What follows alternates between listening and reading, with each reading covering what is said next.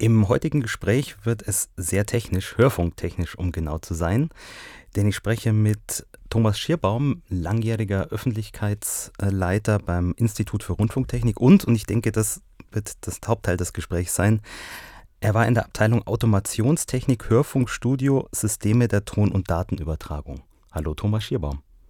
Hallo Andreas Nedlik, vielen Dank für die Einladung. Ja, das stimmt schon mit der Abteilung äh, des AUH, Automationstechnik Hörfunkstudio, so hieß die Abteilung, wie ich angefangen habe früher.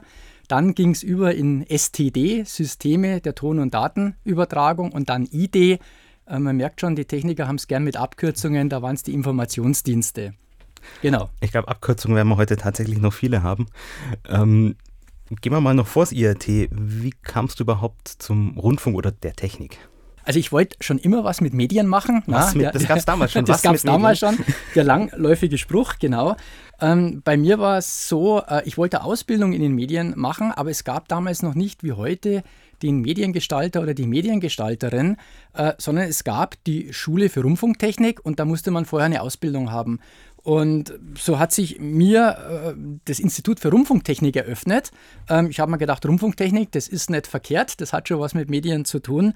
Und ähm, das IAT hat damals zum Funkelektroniker ausgebildet in Freimann, na, wo das IAT war.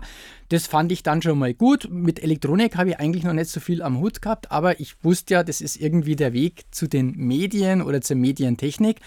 Und dann war es eigentlich so, nach der Ausbildung zum Funkelektroniker, dann wollte ich zur Schule für Rundfunktechnik, habe auch noch ein Praktikum beim ZDF, damals bei den Fernsehstudios München gemacht. Und dann hat sich aber ergeben, dass eben in dieser Abteilung AUH eine Stelle frei war. Und es war so, man konnte als Auszubildender verschiedene Abteilungen des IATs besuchen und diese AOH-Abteilung, das war meine Lieblingsabteilung. Das hing damit zusammen, ähm, dass da sehr kreative Köpfe, wir hatten das ganze IAT kreative Köpfe, aber das waren sehr junge kreative Köpfe und ähm, heute würde man sagen sehr, sehr innovativ. Ähm, und die haben sich damals eben mit ähm, Zusatzdatengenerierung, mit Mikrocontrollern und mit PCs beschäftigt. Also wie der Name sagt, Automatisierung im Hörfunkstudio. Was kann man sich darunter vorstellen? Heute ist eine Sendeabwicklung. Na? Eine digitale Sendeabwicklung, aber das war na, 1982 noch ganz, ganz früh. Äh, beim BER sind noch Bänder abgefahren worden. Ne? Also das war so die Zeit. Die CD war ganz neu. Äh, die CD war ganz neu, genau. Äh, auch die Platten wurden damals noch ins Studio getragen. CDs sind erst dann ein bisschen später gekommen. Und das war so die Zeit, da habe ich dann die Möglichkeit gehabt einzusteigen. Ähm, später, ähm, Voraussetzung war damals, ich musste irgendwie noch eine Qualifikation zusätzlich mitbringen. Ich habe dann den Nachrichtentechniker gemacht, Abendschule und dann äh, ging das alles also gut los äh, beim IAT und äh, kam dann so immer stärker in diese Entwicklungen auch mit rein. Äh, kurz äh, nach der Lehre, nach der Ausbildung, immer den Blick, was gerade passiert. Ähm, digitaler Satellitenrundfunk äh, fing gerade an, die Zusatzdatengenerierung dafür. DAB hatte noch den Namen, aber man hat schon gemerkt, im IRT an einem digitalen Radio wird gearbeitet, auch wenn es noch äh, ganz weit in der Zukunft liegt. Und das fand ich eigentlich unheimlich spannend. Und so war der Einstieg beim IAT. Was waren dann die ersten Projekte, die du betreut hast? Äh, tatsächlich, äh, das erste Projekt, äh, ich kann mich sogar noch in der Ausbildung erinnern, das waren sogenannte DS1-Simulatoren. Und zwar gab es damals eine 1-Megabit-Leitung ähm, von der Deutschen Telekom und für den digitalen Satellitenrundfunk musste quasi wie eine Art Multiplex. Also es musste an der Erdfunkstelle in Usingen, mussten quasi alle Programme gebündelt werden. Und um das zu testen, ist ein DS1-Simulator entwickelt worden. Ich weiß noch, das waren so kleine orange Kästchen. Da konnte man so eine EEPROM-Platine reinschieben, auf denen bestimmte Testsignale gespeichert wurden. Und das war so die erste Tätigkeit mit der ich eingestiegen bin. Und ich weiß noch, das zweite gleich, äh, das war Sprache-Musik-Umschaltung. Also auch ein ganz spannendes Thema, weil es ja um Zusatzinformationsgenerierung ging. Und äh, die Frage war immer, wie kommt man aus dem Studiobetrieb eben zu einer Umschaltung Sprache, Musik? Das war für digitales Satellitenradio wichtig. Beispielsweise, dass man die Werbung ein bisschen absenkt oder den Moderator ein bisschen absenkt und dafür die Musik äh, äh lauter hat. Oder umgekehrt, man könnte sich bei einem wortlastigen Programm vorstellen, dass jemand eben die Musik etwas absenkt in der Wiedergabe. Heute würde man objektbasiertes Audio vielleicht nehmen. Damals war es eben das Sprache Musik Bit. Und das Spannende, wie, wie kommt man dazu? Na, jetzt könnte man heute sagen, na klar, da macht man eine Sprachsynthese, eine Audioanalyse und kann das feststellen. Wir haben das damals früher ganz einfach gelöst mit Studiokollegen. Man hat einfach den Mikrofonregler Endkontakt genommen. Also Mikrofon auf war Sprache, Mikrofon zu war Musik. Und wenn der Mikrofonregler offen blieb und es war trotzdem Musik, dann war es aber trotzdem Sprache die signalisiert wurde. Also das waren die Tücken. Und ich kann mir da damals noch erinnern, dass wir in Düsseldorf äh, beim Westdeutschen Rundfunk waren und da so eine erste Testinstallation gemacht haben. Und das war ja auch immer beim IRT, also die Entwicklungen, die wurden immer begleitet mit äh, Versuchen bei den Rundfunkanstalten. Die Erkenntnisse flossen dann wieder in die Entwicklungen ein und dann kam es oder kam es nicht zu einem Regelbetrieb? Jetzt sind wir schon ganz tief drin. Vielleicht mal kurz erklärt für die, die das nicht mehr kennen. Ich persönlich habe es auch nicht mehr miterlebt. Was war denn DSR? Was war der Gedanke und was wurde dann daraus? Mhm. Also beim DSR war es so, ähm, es wurde äh, von äh, der französischen und von der deutschen Bundesregierung ein äh, direkt Fernsehsatellit angestrebt. Also es sollten Programme, damals im D2-MEC-Standard, über den sogenannten TV-SAT übertragen werden und das Revolutionäre wäre Fernsehen aus dem All. Kennen wir heute alle, haben wir alle auf dem Dach, aber wie gesagt, wir reden in einer Zeit der 80er und von daher ähm, war also da eben diese Idee äh, mit D2MEC ähm, das zu übertragen. Und da gab es von Deutschland von Anfang an die äh, Idee, auch einen Kanal mit 16 Hörfunkprogrammen in digitaler Ausstrahlung äh, zu senden. Und äh, damals gab es auch noch keine Audiodatenreduktion. Ne? Also das war halt so eine Zeit, 86, 87. Und da hatten auch ganz kluge Köpfe sich die sogenannte Gleitkomma-Technik mit Skalenfaktoren überlegt. Und man kam also von den 18 auf, auf, auf 16 Bit und äh, konnte also damit das, das, das reduzieren. Und damit war es möglich, eben digitale Programme erstmal aus dem All zu übertragen. Und das war natürlich ganz spannend, weil es in einer sehr hohen Qualität, also mit einem Megabit, na, wir rechnen kurz nach, 1,4 Megabit hat die CD, 1 Megabit über DSR, das ist natürlich schon eine Top-Qualität. Und dazu gab es Zusatzdaten. Zum Beispiel, wie man es von RDS kennt, den Programmnamen. Es gab die Möglichkeit für eine variable Dynamik, also dass man beispielsweise die äh, äh Abhörumgebung, äh, die Lautstärke anpassen kann. Es gab dieses berühmte Sprache-Musik-Bit.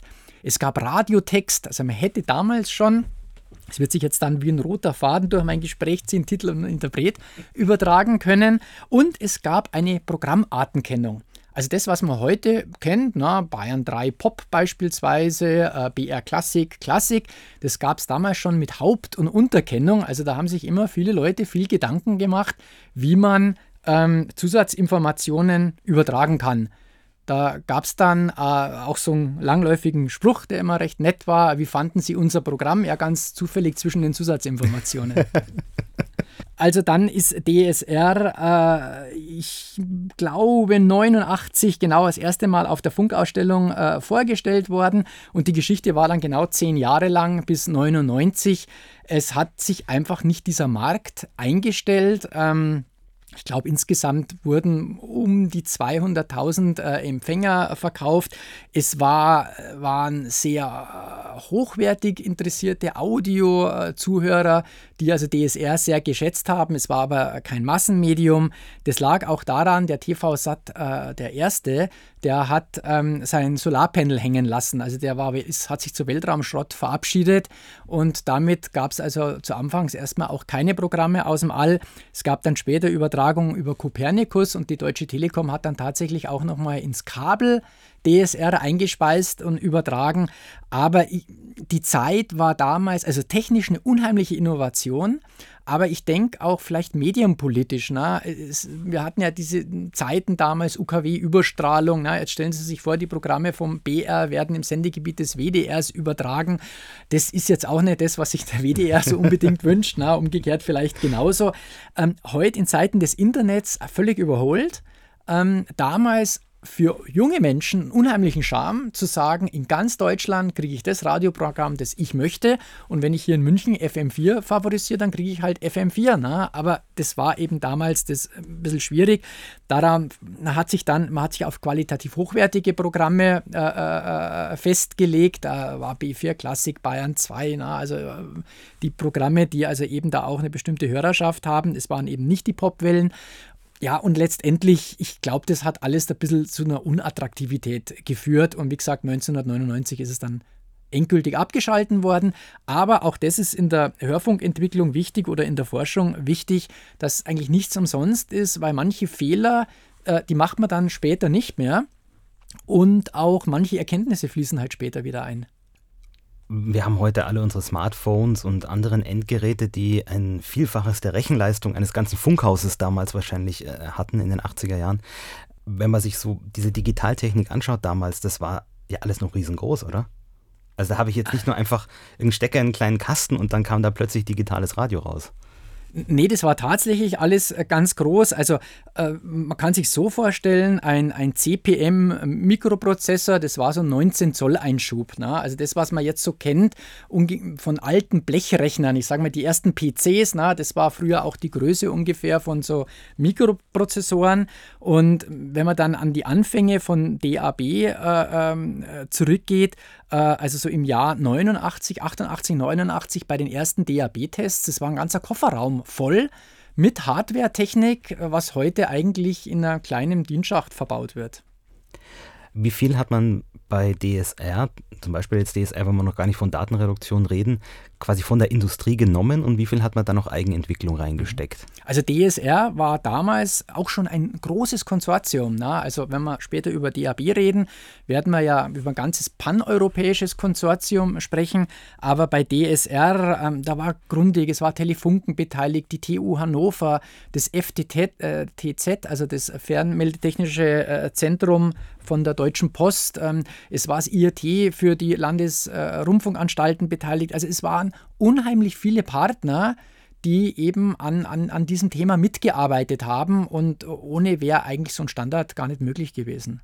Wie muss man sich denn die Übertragung, zum Beispiel, hast schon gesagt, nach Usingen zur Erdfunkstelle, wo es nach oben geschickt wird, vorstellen? Hat da die Post damals eine eigene Leitung dafür gebaut? Weil das lief ja nicht über eine Telefonleitung wahrscheinlich. Nee, das war wirklich eine, diese DS1-Leitungstechnik, ja, ja. das war damals revolutionär. Na, heute würde man sagen, geht über DSL oder wie auch immer. das war damals genau diese Leitungstechnik und das musste alles zentral zugeführt, gebündelt werden. Und dann ist es äh, zum Satelliten hochgeschickt worden. Weißt du noch, ob ähm, da die Digitalwandlung schon in den Funkhäusern passiert ist, um es quasi möglichst weit digital zu schicken? Oder? Also das waren digitale Leitungen. Ja. Na, also es ist dann schon im Funkhaus kodiert worden die Studios waren ja alle noch analog. Also letztendlich war ja nur, in Anführungsstrichen, die Übertragung das genau. Digitale genau. an der Geschichte. Genau. Ja. Also das kam dann erst später, dass man wirklich aus dem digitalen Playout äh, auf die digitale Übertragung gegangen ist. Mhm. Genau. Digitales Playout, digitales Radiostudio, was hattest du damit zu tun? Ja, das war also auch, äh, also so 95, also jetzt müssen wir vielleicht nochmal kurz zurückgehen. Ja. Ähm, Mitte der 80er Jahre hat sich also in Deutschland äh, ein Konsortium äh, unter Führung der, der DLR mit Studien zu, zu dem Thema digitalen Hörfunk äh, beschäftigt. Und ähm, dann war es so, dass ähm, es gab dann äh, in 86 die Gründung des sogenannten Eureka 147 Projektes. Das war wirklich dieses paneuropäische Konsortium mit ganz, ganz vielen Playern, BBC, Swedish Radio, dem CCITT, einem Forschungsinstitut in Frankreich, ähm, dem IRT, der ARD. Also es war wirklich Bosch, äh, Bla, Blaupunkt, es war Grundig mit dabei und die Fraunhofer Gesellschaft. Und es hat sich also ein großes Konsortium gebildet und dort wurden erstmal festgelegt, äh, welche Komponenten für DAB äh, verwendet werden sollen. Und da waren zwei Sachen, die waren kritisch. Das eine war die Audiokodierung. Ähm, da gab es zwei Ansätze, einer vom IRT, das Mascam Musicam Verfahren und dann ein Ansatz von äh, der Fraunhofer Gesellschaft. Und bei der Kanalkodierung gab es auch mehrere Überlegungen, macht man es schmalbandig, macht man es breitbandig. Das hat eben immer bestimmte Übertragungseigenschaften. Das eine besser, das andere ein bisschen schlechter. Aber die wesentliche Überlegung war ja auch, man wollte relativ schnell natürlich zu Entwicklungsfortschritten kommen. Und deswegen war entscheidend, was ist in Hardware schon ein Stück weit verfügbar und was ist in Pilotprojekten getestet. Und das war eigentlich, sage ich mal, bis Anfang der 90er Jahre so das Spannende, was kommt in diesen DAB-Standard rein und äh, ich nehme es mal vorweg, das war vom CCITT die Kanalkodierung, äh, COFDM, heute sehr, sehr bekannt, ein Mehrträgerverfahren, das eben Gleichwellennetze äh, ermöglicht äh, und einen besonderen Fehlerschutz hat. Und dann gab es eben auch diese Diskussionen um die Audiokodierung. Und das ist ja auch so hm, hinreichend, glaube ich, weiß nicht, ob es bekannt ist, aber es war so ein bayerischer Wettlauf zwischen München und Erlangen. Sehr, sehr spannend. Wir haben das also nur als, als Türnachbarn ähm, mitgekriegt, so eine Anekdote am Rande. Das war, wenn wir auf Messen gingen und Kollegen von Fraunhofer dabei waren und wir so ins Reden kamen, dann haben die gesagt, ach, ihr seid vom IRD und ihr redet mit uns. Und wie gesagt, wir waren aus der Zusatzinformationsecke. Von daher war das für uns kein Problem, auf die Kollegen zuzugehen. Aber das war wirklich großer Wett Wettkampf und Wettbewerb. Und die Kolleginnen und Kollegen haben da Tag und Nacht auf beiden Seiten gearbeitet und es war dann tatsächlich so, dass sich äh, ISO MPEG hatte da ein Auswahlverfahren, da gab es so eine Art Schiedsgericht mit BBC, CRC aus Kanada am Forschungsinstitut, Swedish Radio war mit dabei. Die haben dann umfangreiche Hörtests durchgeführt und die Entscheidung war damals na, für Musicam Musicam wurde dann mit MPEG 1 Layer 2 quasi der Standard für DAB Classic, also nicht DAB Bus, DAB Classic. Und äh, die weitere Geschichte ke kennen wir auch alle. Äh, die Kollegen von Fraunhofer haben sich dann mit nichts zufrieden gegeben, sind wieder ins Labor zurück und kamen dann mit dem Layer 3, mit MP3 und alles andere ist Geschichte na, im Internet. Aber wie gesagt, das IRT hatte da den Anteil, eben den Layer 2 äh, für DAB zu setzen. So, das war jetzt ein langer Vorlauf. Ähm, dann kam 1995 das Pilotprojekt. Ne?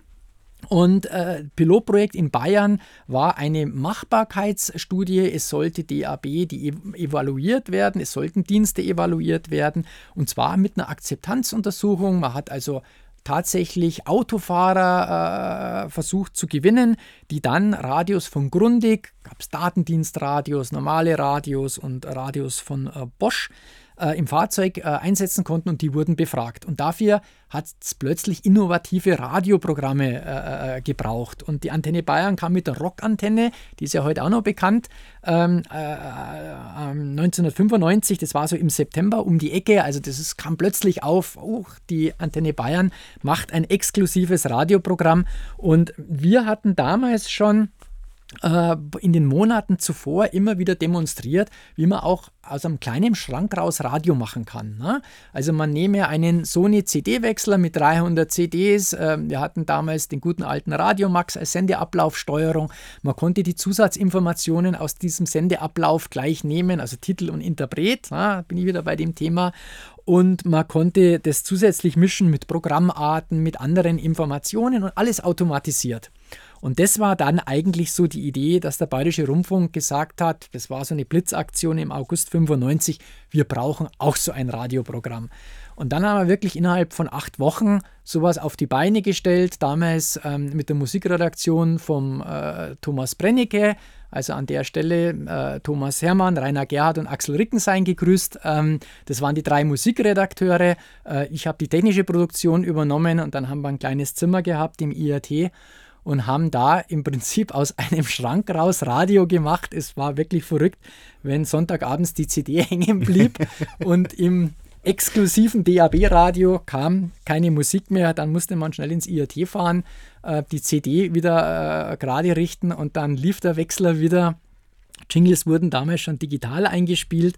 Ja, und das war eigentlich so äh, äh am, weiß nicht, ich glaube, Mitte Oktober war der Start des DAB-Pilotprojekts in Bayern. Und es war dann so, die Antenne Bayern ist mit Rockantenne gestartet und der Bayerische Rundfunk mit Bayern Digital. Nochmal ein paar Jahre zurück äh, mhm. in der Geschichte von DAB. Wann hast du das erste Mal davon gehört, da ist was digitaler terrestrischer Hörfunk geplant? Das war eigentlich relativ früh, weil wie wir mit DSR ähm, klassisch schon gearbeitet haben oder Prototypen gebaut haben, gab es einen Kollegen, äh, der schon mit digitaler Modulation sich immer wieder beschäftigt hat. Und es gab damals 85 schon auch mit dem BR erste Versuche. Ne? Also das war das erste Mal, dass man davon gehört hat. Dann hat man mitgekriegt, ich sage mal 86, 87, dass Kollegen an der Audio Codierung gearbeitet haben. Das war die Zeit, ich habe ja vorher von Mikroprozessoren äh, gesprochen, das war die Zeit, wo die digitalen Signalprozessoren auf den Markt kamen und die haben erstmals die Rechenleistung ermöglicht. Ich meine, die Grundlagen der Audiokodierung reichen ja zurück bis in die 40er Jahre, aber man war dann erst in der Lage, im Prinzip die äh, Codierung äh, durchzuführen na, nach, nach diesen alten Ansätzen oder Ideen. Und äh, wie gesagt, äh, richtig bei mir ist es eigentlich 94, 95 losgegangen. Also immer wenn schon, sage ich mal, kurz vor der Serienreife, Serienreife ist jetzt ganz übertrieben, na, 2011 war ja erst DAB Plus, ähm, wir hatten einen langen Vorlauf, nee, aber als quasi, äh, als es um Dienste ging und, und Projekte ging. Ich kann mich noch erinnern, ich habe selbst ähm, so einen alten Empfänger bekommen, ich glaube, das war zweite Generation Testgeräte mit diesen Karten zum, also der noch aus Einzelkarten bestanden hat wann gab es dann die ersten echten Empfänger? Gab es dann zu den Pilotprojekten, oder? Mhm. Muss man auch noch ein bisschen warten. Also die, die Empfänger kenne ich auch noch. Zweite Generation, äh, dritte Generation, das waren dann äh, diese äh, Doppel-4HE, also 8HE-Einschübe. Da gab es einen Empfänger vom CCITT. Kann man sich vorstellen, ungefähr 30, 40 Zentimeter breit und genauso hoch. Man musste irgendwie äh, einmal in einer halben Stunde auch ein Reset äh, drücken. Und dann gab es einen Testempfänger, das war der äh, Philips 752. Das, wir haben immer Toaster dazu gesagt. Das war dann das erste Gerät, das man schütteln konnte und einfach an eine normale Netzdose dranhängen konnte. Also das war, äh, ja genau, äh, so in der Zeit 94. Und 95 ähm, zum Pilotprojekt, ich glaube, das waren Exklusivgeräte, die es am Anfang äh, gab und dann ging das Warten los. Ne? Und die Geräte, die es dann tatsächlich gab, die ersten, das waren ähm, Head-Units, ganz normale DIN-Einschubgeräte, äh, das war die Steuereinheit oder das Analogradio von, von, von Bosch, den Hannover 106 und auch dem Grundig. Und dann gab es eine Box, das war bei Bosch eine, eine größere schwarze Box im Kofferraum. Bei Grundig gab es zwei verschiedene Geräte, ich weiß noch den 1001, das war ein datendiensttaugliches Gerät oder eben dann nur für Audiodienste. Ich meine, dass dann so 95, 96 kamen die auf den Markt und dann erst deutlich später wirklich integrierte Geräte ähm, als reine DIN-Geräte und heute ist es ein Chip oder zwei Chips. Ne? Wie war denn das mit der Frequenzproblematik damals? Also ich, ich habe mal ein bisschen gelesen und an, angedacht war ja zuerst UKW digital zu machen. Ähm, aber da gab es ja auch schon damals kaum noch Frequenzen, erst recht als der Privatfunk kam. Mhm. Ähm, wie hat man denn dann zu dem gefunden, was es dann geworden ist? Mhm. Ja, das ist ja eigentlich, glaube ich, immer so die Krux ähm, bei der Einführung von einem neuen Hörfunkübertragungssystem. UKW ist der Markt. Das ist ein existierender, funktionierender Markt, egal ob öffentlich-rechtlich oder privat.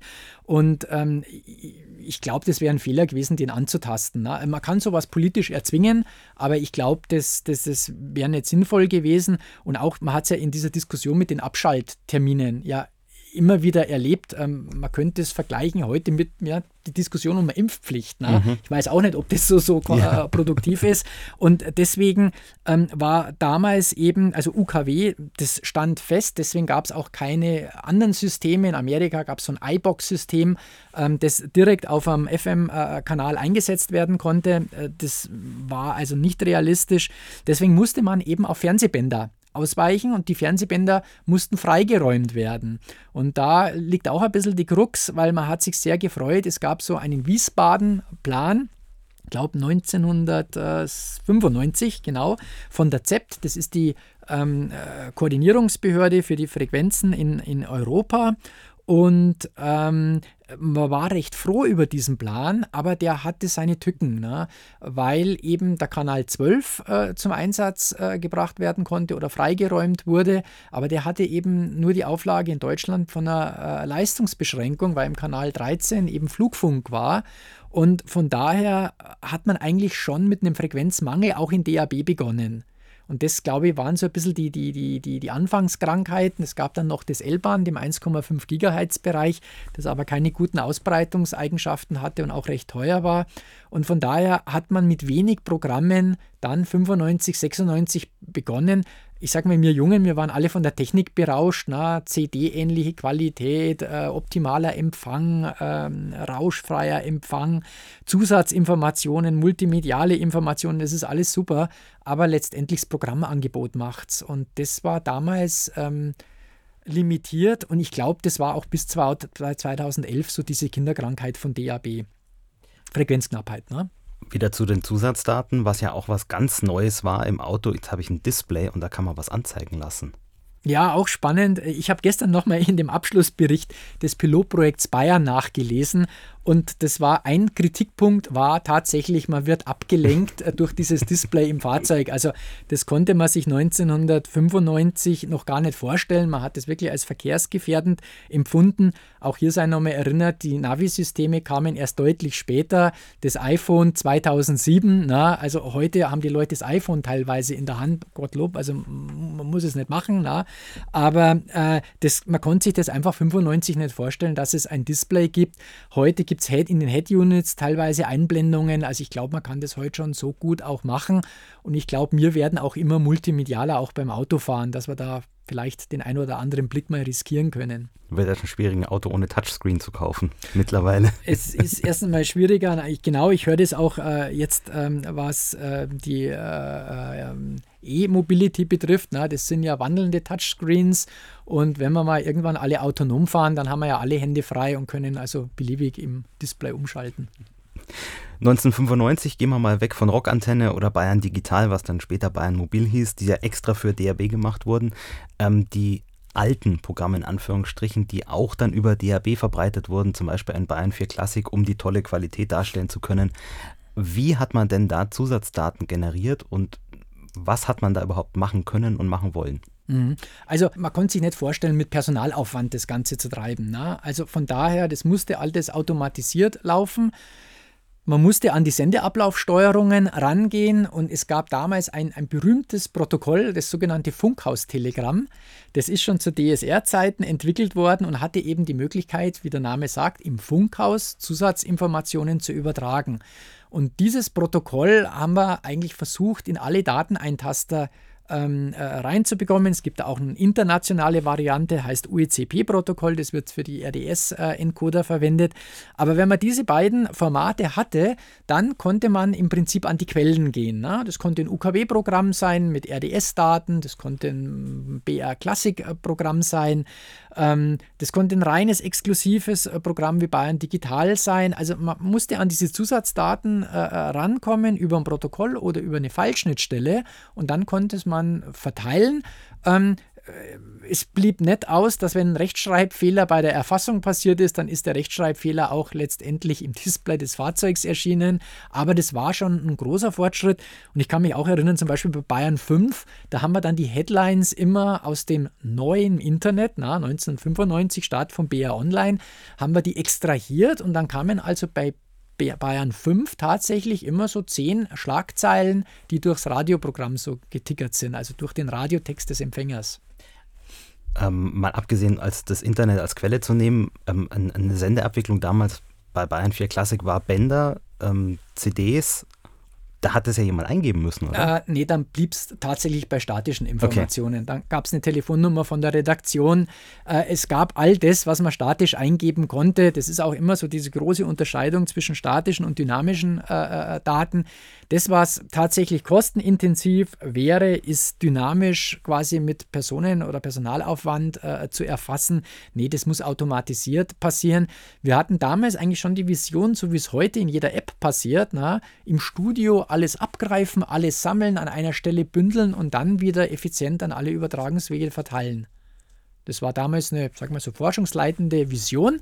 Heute ist es Realität und früher musste man halt sich die ganzen Wege suchen und die ganzen Quellen suchen. Die DRB-Pilotprojekte liefen in den verschiedenen Bundesländern, verschiedene Zeiten, verschiedene Ausprägungen, sagen wir es mal so. Ich glaube, es gab schon immer ein Nord-Süd-Gefälle an der Stelle. Warum eigentlich? Warum gab es dieses Nord-Süd-Gefälle? Also ich glaube, für, also ich spreche jetzt mal für Bayern und nimm dann Baden-Württemberg noch mit dazu und später auch ähm, äh, die neuen Bundesländer, also Sachsen-Anhalt, Sachsen. Ähm, ich glaube, es gab da äh, eine sehr hohe Kooperationsbereitschaft. Also gerade in Bayern, äh, es waren die Firmen, es waren die Forschungsinstitute, es war der Bayerische Rundfunk auf alle Fälle. Es war auch der Privatrundfunk, mal mehr, mal weniger, aber immer, sage ich mal, im, im Hintergrund mit der Bayerischen Landeszentrale für neue Medien, die von Anfang an DAB sehr stark unterstützt und gefördert haben. Es gab die BMT als gemeinsame Tochter vom Bayerischen Rundfunk und, und äh, Bayerischen Landeszentrale für neue Medien. Ähm, äh, es gab dann später die Bayern Digitalradio als Netzbetreiber. Ähm, also wie gesagt, eine sehr, sehr hohe Kooperationsbereitschaft, die wirklich über die normalen Arbeitszeiten hinausging, um eigentlich ja, um was Neues voranzutreiben. Also man hat da wirklich gebrannt. Ich glaube, für Baden-Württemberg, das kann man auch nochmal unterstreichen. Und dann wird schon schwieriger. Also hessische Rundfunk hat sich sehr schwer getan. Ähm, Senderfreies Berlin, damals RBB heute, hat auch sehr stark DAB, also auch von technischer Seite unterstützt. Aber es gab dann oftmals ein bisschen die Divergenz Differenz zwischen Programm und Technik. Ne? Also das war so ein bisschen technikgetrieben und äh, äh vom Programm dann eher weniger gewünscht. Man hat sein ganzes Augenmerk auf, das Haupt, äh, auf den Hauptmarkt UKW gelegt und da kann man es eigentlich so ein bisschen unterscheiden, dass das eigentlich ja von Anfang an, sag mal, in Bayern schon aus einer Hand war. Die SAG SSR und der ORF sind ja auch Gesellschafter des IRT gewesen. Wie weit waren die involviert? Weil die Schweizer sind ja sehr, sehr aktiv, was DAB angeht. Österreich genau das Gegenteil. Ja, da hat man eigentlich auch wieder dieses, dieses Spannungsfeld. Also beide haben sehr viele äh, oder lang Pilotprojekte auch durchgeführt, die Schweizer ja unheimlich erfolgreich. Ja, und beim ORF gibt es da, ich glaube auch bis heute noch nicht so die, die, die, die, die eindeutige Aussage, des Commitment zu DAB. Ähm, äh, die Privaten engagieren sich ja sehr stark in Österreich.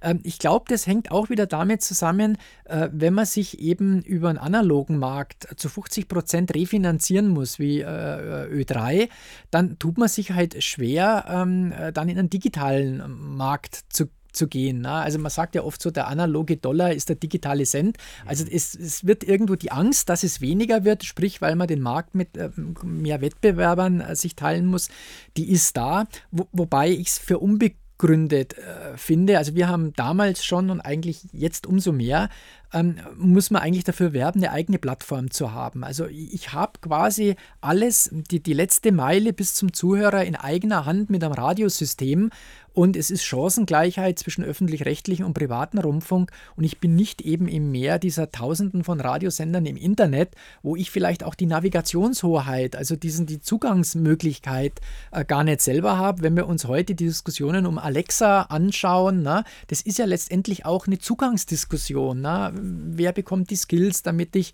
ähm, mit der Alexa kommunizieren kann. Also große internationale Plattformanbieter gehen genau an diese Schnittstelle, an diese Bedienschnittstelle, um eben da Herr des Zugangs zu sein und letztendlich auch Daten abzugreifen und, und, und Personalisierungen durchzuführen. Und das ist eigentlich dieser äh, Vorteil vom digitalen Radio, dass ich eigentlich das Analoge weiterentwickelt habe. Wie gesagt, ja, wir haben länger gebraucht, DAB hat länger gebraucht, aber ich sehe trotz allem noch diese Möglichkeiten, den Hörfunk an sich eben hier gut für ein für den Markt aufzustellen. Und wenn wir jetzt mal kurz äh, zurückdenken an die schlimme Flutkatastrophe, ich meine, Radio hat die Stärke, ist krisensicher, äh, ja, flutresistent würde ich fast sagen, weil eben äh, in der Regel die Sender auf hohen Bergen stehen und, und einfach eine große Senderreichweite haben. Und der Mobilfunkmast ist halt im Zweifel dann bei so einer Katastrophe auch mal schnell weg. Ne? Also von daher, äh, das Radio hat nach wie vor, denke ich, da seine, seine Stärken und das digitale Radio eben umso mehr. In den Pilotprojekten, was wurden da für Erkenntnisse erzielt? Was waren die Ergebnisse? Was hat man verbessert am mhm. System? Ja, also generell das Ziel vom Pilotprojekt vielleicht war ja nochmal die Evaluierung, Akzeptanzuntersuchung und auch Marktvorbereitung. Das war mm, so äh, äh, der, der ganze, äh, die ganze Herangehensweise. Ähm, ich habe gestern eben nochmal nachgelesen in dem Abschlussreport. Also äh, fangen wir mit dem Positiven an. Also dem digitalen Radio wurden gute Zukunftschancen eingeräumt. Also man war sehr angetan von der Klangqualität und man konnte sich vorstellen, dass das das Medium der Zukunft ist. Und dann habe ich jetzt auch mal so ein bisschen bei den negativen Sachen nachgelesen. Also die Empfangsprobleme damals sind immer wieder aufgeführt worden. Das ist halt so, weil na, digital ist einmal da oder nicht da. Das rauscht dann nicht irgendwie, sondern es ist, äh, führt zum, zum Abbruch. Äh, das wurde beklagt. Dann waren die Empfängerpreise sehr, sehr hoch. Das hat abgeschreckt.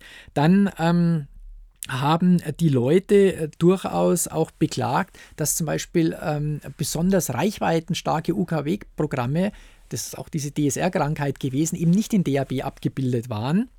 Und dann musste man wieder auf UKW ähm, äh, zurückgehen. Jetzt habe ich das hohe Lied der Datendienste vorher im, äh, gesungen. Dann muss ich da auch ein bisschen Wasser in den Wein schütten. Also die Datendienste waren nicht so massenattraktiv. Das wird als nettes Nebenbei eben gesehen, aber trägt also jetzt nichts zur Entscheidung oder zur Kaufentscheidung äh, bei. Und ein Punkt war tatsächlich auch dieses Display, das als verkehrsgefährdend bezeichnet wurde. Aber nochmal insgesamt ähm, waren die Leute schon mit der Klangqualität sehr zufrieden.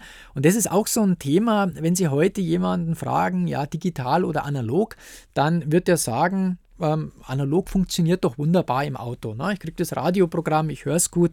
Es ist aber so beim Ohr so ein Gewöhnungseffekt. Also wenn Sie mal ein halbes Jahr Digitalradio im Auto gehört haben, dann wollen Sie eben nicht mehr das analoge Radio haben im Auto, weil Sie einfach sich daran gewöhnt haben, dass es eben rauschfrei ist. Ne?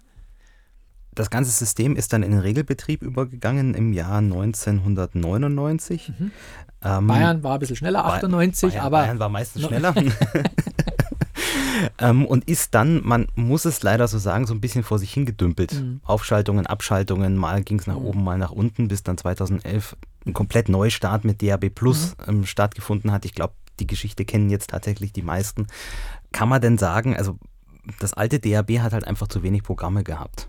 Ich glaube, das ist einer der Punkte. Oder hat man vielleicht so gefragt, zu öffentlich-rechtlich gedacht? Dass man irgendwie so die Landschaft nimmt, dann haben wir noch zwei Zusatzprogramme und dann war es das? Ach, das, das glaube ich gar nicht einmal. Also wie gesagt, wir haben mit einer Mangelverwaltung, glaube ich, ist begonnen worden.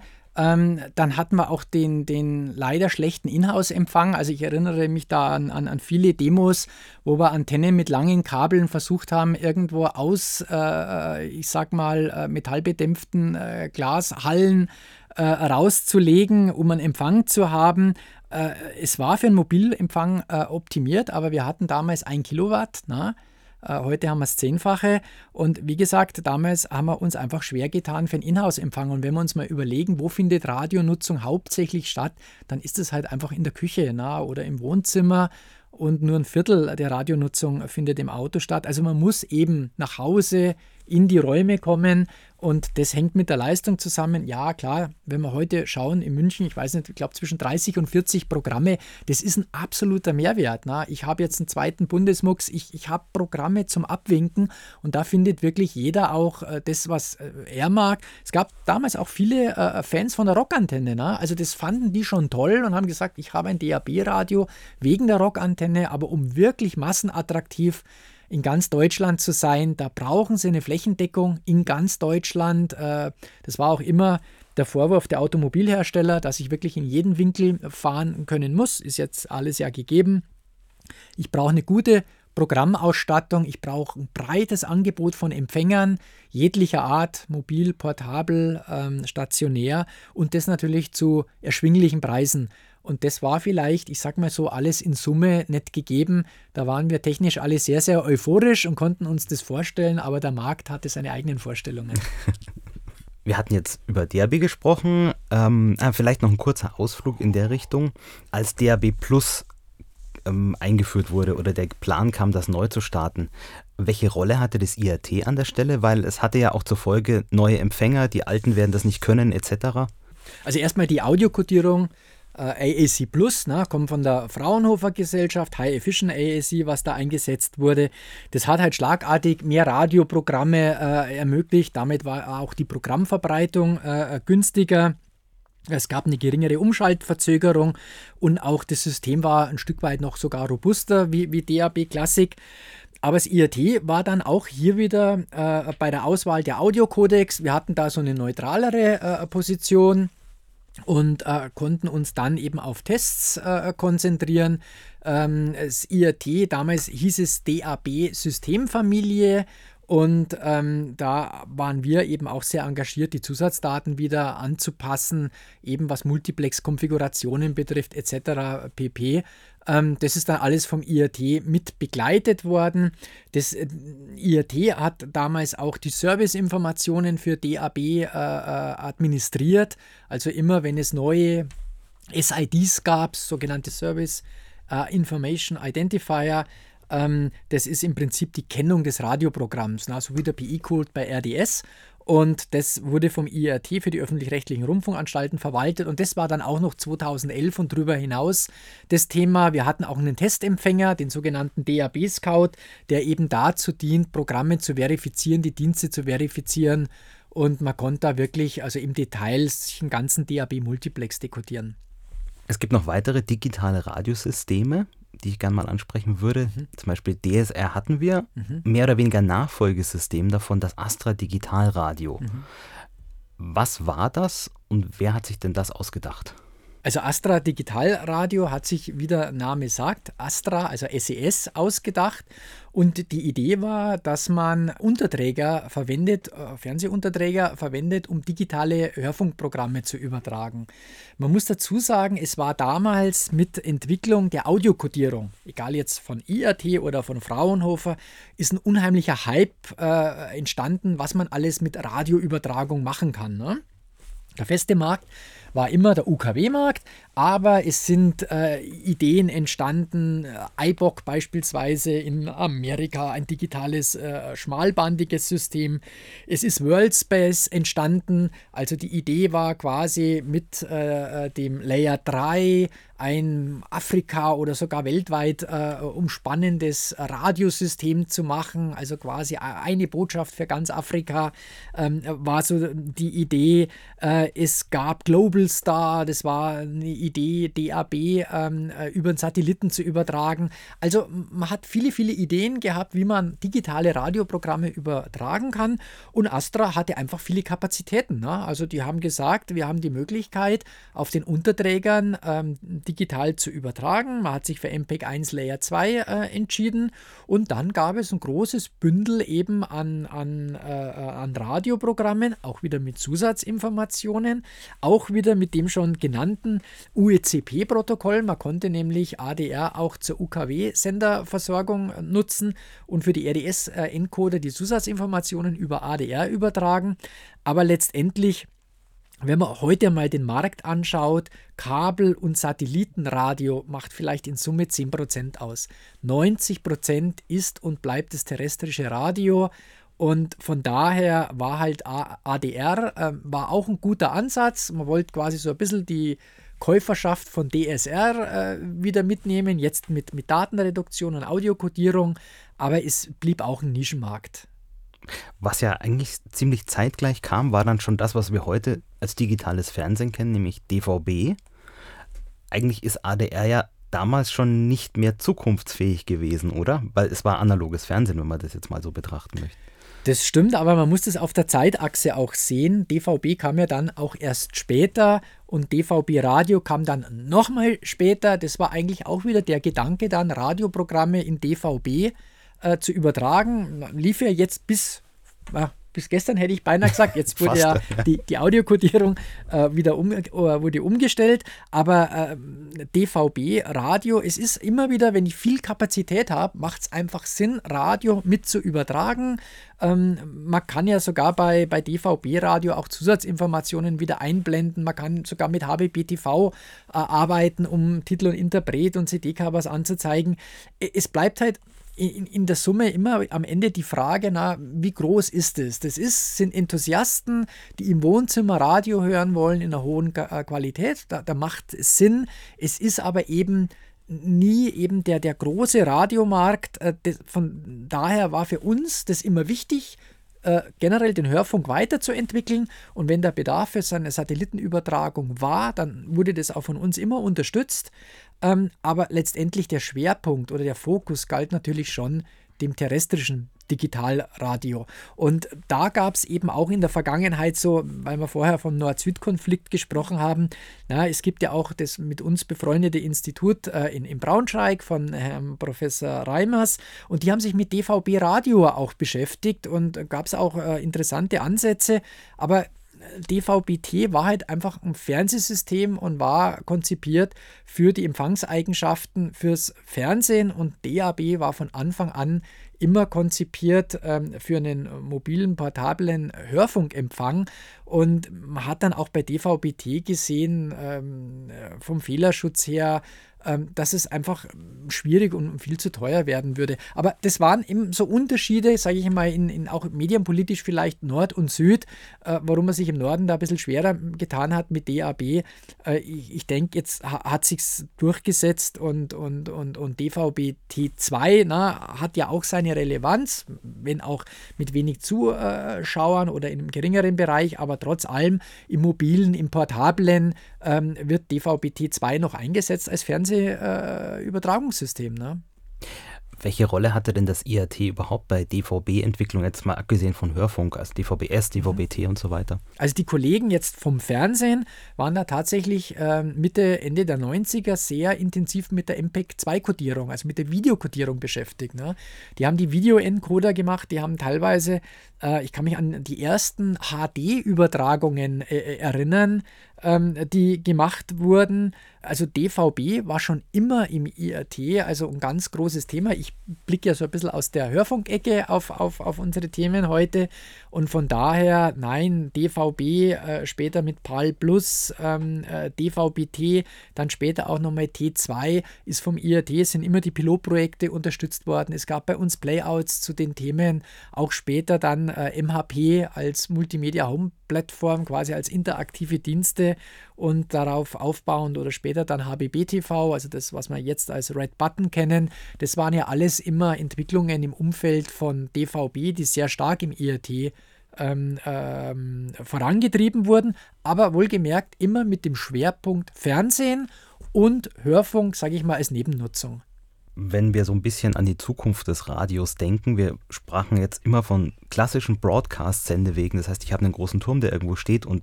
etwas ausstrahlt, ob das nun analoges UKW oder irgendein digitales Datenformat ist. Ich habe einen Empfänger und da kann ich eine Million Empfänger hinstellen, das wird immer noch einwandfrei funktionieren. Ähm, du hast schon gesagt, 95 kam dieses neue Internet. Da funktioniert das technisch alles ganz anders. Ähm, wie hat das IRT, wie habt ihr A, das Internet begleitet im Sinne von Hörfunk und Fernsehen und ähm, Streaming-Geschichten, die dann ja auch relativ bald schon, schon kamen? Mhm. Also Internet hat bei uns auch immer eine große Rolle gespielt. Ähm, dahingehend, ähm, dass bei uns zum Beispiel so ein Formatkatalog gepflegt wurde. Es gab bei uns einen Experten, der eben im Prinzip äh, sich sehr viele Gedanken zu den Audiokodierungen, zu den Audiocodecs gemacht hat, wie die parametrisiert werden, ähm, dass also möglichst effizient mit einer guten Qualität gestreamt werden kann. Und was äh, früher mit Audio möglich war, war dann irgendwann ja auch mit Video möglich. Und so wurde diese Format dieser Formatkatalog auch in Richtung Video entwickelt und wird, glaube ich, heute auch noch gepflegt und, und, und, und äh, oft eingesetzt. Also von daher, das Streaming war ein Thema. Ähm, für die Radionutzung äh, glaube ich, hat sich in den letzten Jahren gezeigt, dass eben dieses, dieser hybride Ansatz ähm, äh, ein spannender Ansatz ist. Wir sehen es ja auch im Fernsehen. Wir kommen jetzt immer noch äh, aus einer Welt, wo der Backbone, das heißt die günstige, die Massenversorgung über einen Broadcast-Weg äh, funktioniert.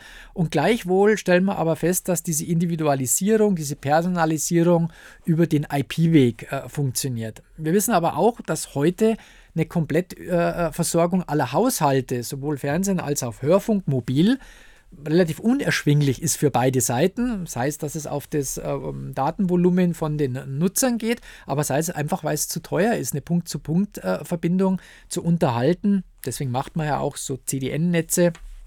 Äh, um im Prinzip hier äh, Kosten zu sparen. Also, was, was sind CDN-Netz? Äh, Content Delivery Networks, ähm, das sind im Prinzip äh, Mechanismen, die es erlauben, einen Stream möglichst lang an verschiedene Punkte zu übertragen, wirtschaftlich zu übertragen und dort am Endpunkt letztendlich dann erst zu verzweigen. Das heißt, der Punkt zu Punkt, äh, Punkt zu Punkt äh, Übertragung findet dann erst am Ende statt und ansonsten wird sehr, sehr stark gebündelt, äh, was das Ganze einfach wirtschaftlich und effizienter macht. Und von daher äh, die, die IP-Übertragung ist aber das Individuelle. IP ist aus meines Erachtens auch die Zukunft. Und jetzt ist halt die Frage, wie kann man diese Brücke in die Zukunft schlagen? Und das zeigt uns zurzeit ein Stück weit auch HBB TV, also eine Brücke schaffen ähm, vom, beim Anbieter von der linearen in die nichtlineare Welt oder in interaktive Dienste. Und das könnte man sich, oder so kann man sich es auch beim Radio auch vorstellen, als Hybridradio. Also ich habe im Prinzip äh, eine lineare Verbreitung, heute über den klassischen Broadcast, könnte aber auch ein IP-Broadcast sein.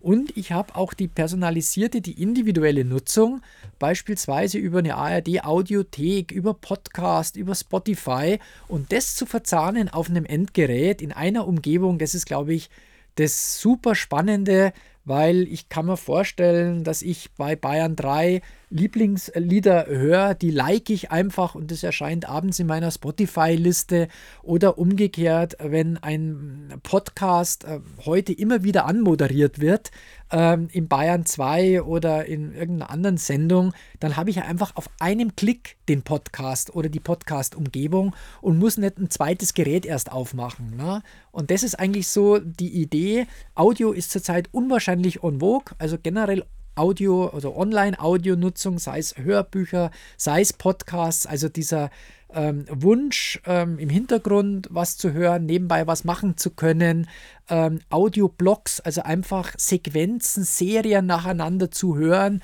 so wie man es auch bei Netflix oder in den Mediatheken äh, mit Video kennt. Das ist zurzeit unheimlich trendig und ich glaube aber, eine Verbindung zwischen linearen und dem nicht-linearen übers Hybride, das ist mit Sicherheit ein spannender Zukunftsweg. Es gab beim IRT da auch ein Mailbox-Radio, habe ich gelesen, hieß das. Was war das? Äh, bei Mailbox Radio, ja, an der Stelle sei der liebe Heinrich Twittmeier, einer meiner Chefs, gegrüßt, der auch die Idee äh, zu dem Mailbox Radio hatte. Das war eigentlich die Idee, ein lineares Radioprogramm zu segmentieren und quasi nicht linear abzubilden. Also man kann sich das so vorstellen, ein Bayern 2 sendet linear und jeder Beitrag Anfang, Ende wird gekennzeichnet. Dann gibt es sogenannte Metadaten, die auch noch den Beitrag beschreiben. Und in diesem Mailbox-Radio, das war einfach, ja, wie der Name sagt, ein riesengroßer Briefkasten. Und da flogen jetzt peu à peu die einzelnen Audiobeiträge, die Nachrichten, der Wetterbericht, ähm, ein Verkehrshinweis, ein einzelnes Musikstück, immer mit allen Kennzeichen äh, rein. Und als Nutzer, wir hatten damals ein großes äh, äh Holzradio bauen lassen. Da war eine iTunes-Oberfläche und integriert war auch ein DAB-Scout. Das war von uns ein DAB-Testempfänger. Und dieser Testempfänger, der hat im Prinzip dieses DAB-Signal äh, zerhackt auf der Endgeräteseite anhand der Zusatzinformationen von der Sendeseite in diesen Speicher, in diesen Briefkasten gegeben. Und dann hatte man eine große Oberfläche, eben iTunes, und da konnte man sich die einzelnen Segmente auswählen. Sie konnten quasi das Programm linear hören, wenn Sie den ersten Track gewählt haben und bis zum Endentrack sich das angehört haben. Oder Sie haben sich nur die Musikstücke rausgenommen oder eben nur die Wortbeiträge, beispielsweise aus der Radiowelt. Warum kennen wir das heute nicht mehr? also warum ist daraus nichts geworden? Ja, ich weiß nicht, es, sind Tests auch durchgeführt worden. Ich kann mich noch gut erinnern, ähm, äh, alles sehr innovativ äh, gewesen. Ähm, wir haben es auf der IFA auch vorgeführt, ähm, das Mailbox-Radio. Ja, ich, ich denke, ähm, heute äh, wird es über den Podcast auf der Sendeseite segmentiert. Ne? Heute findet die Segmentierung letztendlich im Studio, im Playout statt und dann liefere ich IP-basiert so eine Segmentierung. Da fliegt dann auch einiges raus. Ne? Jetzt nennen wir die Werbung beispielsweise. Ähm, aber ich glaube, dass das eigentlich schon der Weg ist, über Podcasts das heute zu machen. Ähm, Wenngleich man sagen muss, ne, man hat die Plattformen ja nicht mehr so ganz selber in der Hand. Also die ARD Audiothek äh, unbenommen. Aber ansonsten, na, man muss schon bei iTunes oder bei Spotify, man muss jetzt schon auch wieder bei mehreren Plattformen präsent sein. Das war letztendlich auch ein bisschen, ja, sagen wir mal, Sinn und Zweck des IRTs oder für den öffentlich-rechtlichen Rundfunk spezifisch da zu sein? ja, Einspruch, euer Ehren. Okay. Ähm, wir hatten äh, in, der, in der Satzung stehen für das gesamte europäische Rundfunkwesen. Ne? Das schließt natürlich auch den privaten Rundfunk und Landesmedienanstalten äh, mit ein. Aber es stimmt natürlich, Gesellschafter waren der öffentlich-rechtliche Rundfunk und der öffentlich-rechtliche Rundfunk war natürlich da auch ein, ein, großer Nutznießer. Aber wie gesagt, rein formal ist es so, wir haben dem gesamten Rundfunkmarkt gedient ich weiß noch, ich war mal auf Medientagen, war das, glaube ich, bestimmt zehn oder zwölf Jahre her, weil es lange ist her, dass ich auf Medientagen war. Da hat das IRT einen Empfänger vorgestellt, ähm, der hatte, glaube ich, sowohl DAB, weiß nicht, ob es Plus schon gab, DVB-T-Radio, UKW und ich weiß nicht, ob er auch streamen konnte. Und dieses Gerät war so intelligent, dass du ein Programm gewählt hast und hat gesagt, was ist mein bester Empfangsweg? Das ist was, was ich bis heute vermisse. So, warum gibt es sowas nicht? Weil man, man sieht viele Leute, die schalten dann meinetwegen Bayern 1 ein und dann streamen die das, obwohl sie es viel besser aus der Luft über DAB Plus kriegen würden. Das ist irgendwie totale Marktlücke, finde ich. Also ich glaube auch, ähm, da gebe ich dir recht, das ganze Thema Usability ist äh, ganz, ganz spannend und, und, und, auch noch ein großes Feld, wo man viel machen kann. Das haben auch unsere Kollegen eigentlich beim Hybridradio schon immer diesen Gedanken gehabt, als erstes den ja, ökonomischsten Weg für beide Seiten zu nehmen, na, also ohne Datenvolumen und äh, ohne Kosten bei der Streaming-Seite zu er erzeugen. Ähm, da gab es ja auch eine, eine DAB-App auch von Kollegen äh, bei uns aus dem IRT, die im Prinzip immer da den, den effizienten Sendeweg gewählt haben. Und das Spannende ist ja auch, wenn ich nicht im Sendegebiet bin, dann stellt er ja das auch fest, weil er es über DAB nicht bekommt und kann über einen IP-Weg das Ganze machen. Und so kann man beispielsweise, wenn ich das Datenvolumen habe, ja auch im Fahrzeug das Ganze weiterführen. Ich fahre aus dem Sendegebiet des Bayerischen Rundfunks raus. Wenn es aber so spannend ist, dann bleibe ich bei Bayern 2 und höre das in Hessen vielleicht eben auch noch über IP dann, über Mobilfunkempfang. Aber da äh, gebe ich da recht. Also generell, was dieses Thema Usability äh, betrifft, kann man noch viel machen. Ich denke, ein Hörer will auch nicht entscheiden, gehe ich jetzt auf DAB oder auf UKW, weil die Technik ist ihm egal. Er will zum Programm in der besten und für ihn effizientesten, ökonomischsten äh, äh, äh Möglichkeit. Ich glaube, ein, ein Zukunftsweg wird ja auch 5G-Broadcast sein, oder? Ja, 5G Broadcast ist zurzeit auch äh, ein recht spannendes Thema. Seit 2017 gab es ja auch einen Feldversuch hier in Bayern äh, vom Wendelstein und vom Sender Ismaning. Aber 5G Broadcast konzentriert sich auf die Übertragung von Fernsehbildern, also TV-Übertragung, weil das einfach ähm, Bitraten intensiver ist. Ähm, bei allen Studien, äh, die man lesen kann, stellt man eben fest, dass Videotraffic das Problem ist. Man kann heute schon über LTE Radioprogramme streamen, wenn man möchte. Ne? Ähm, das ist, glaube ich, nicht der Flaschenhals, sondern 5G Broadcast ist in erster Linie mal ähm, für eine TV-Übertragung äh, gedacht. Und dann ist es auch noch, sage ich mal, ein Forschungsgegenstand. Wir haben uns ja heute in dem Gespräch über viele Technologien unterhalten, die teilweise parallel gestartet werden. Und das macht es auch manchmal zu schwer für äh, oder gegenüber Journalisten, äh, Fachjournalisten, das einzuordnen, weil einfach wieder ein Kürzel auftaucht und neues Kürzel und das eine tauscht das andere aus. Aber man muss die Technik auch immer gut einordnen können. Ne? DAB ist ein System, das man heute im Laden kaufen kann. Ähm, es ist absolut verfügbar, es ist äh, erfolgreich äh, unterwegs und 5G Broadcast, das ist jetzt erstmal was, sage ich mal, wo man schauen muss, dass man den Standard in Empfänger bekommt, wo man schauen muss, dass die Interessen bei der Standardisierung äh, gewahrt bleiben, wo man schauen muss, dass man ja, bestimmte Stakeholder überzeugen kann und letztendlich, dass man dann Endgeräte auch bekommt. Und wir hatten ja am Anfang auch schon mal die Diskussion in Zeiten der DAB-Pilotprojekte, als es mehr Sender als Empfänger gab, na, ähm, letztendlich steht und fällt alles mit den Empfängern, die preisgünstig im Markt sind. Und wenn die nicht kommen, also ich sage mal, wenn diese 5G-Broadcast-Möglichkeit als Software oder als Chip im Smartphone nicht gegeben ist, dann kommt es nicht. Ne? Siehst du es als problematisch an, dass es jetzt nicht mehr, ich sag mal, eine Institution gibt, die für Deutschland, für die ARD, für ZDF quasi international da sitzt und sagt, wir hätten uns das so vorgestellt bei der Standardisierung? Äh, ich mache das mal als Ex-Pressesprecher ja. vom IAT. Ja. Na, natürlich sehe ich das nach wie vor als, als, als Problematik ja. an. Man kann das jetzt aufteilen auf die Landesrundfunkanstalten, das, das machen sie derzeit auch, aber ich denke, das bedeutet halt auch einen gewissen Koordinierungsaufwand. Ähm, sowas kann sich einspielen, ne?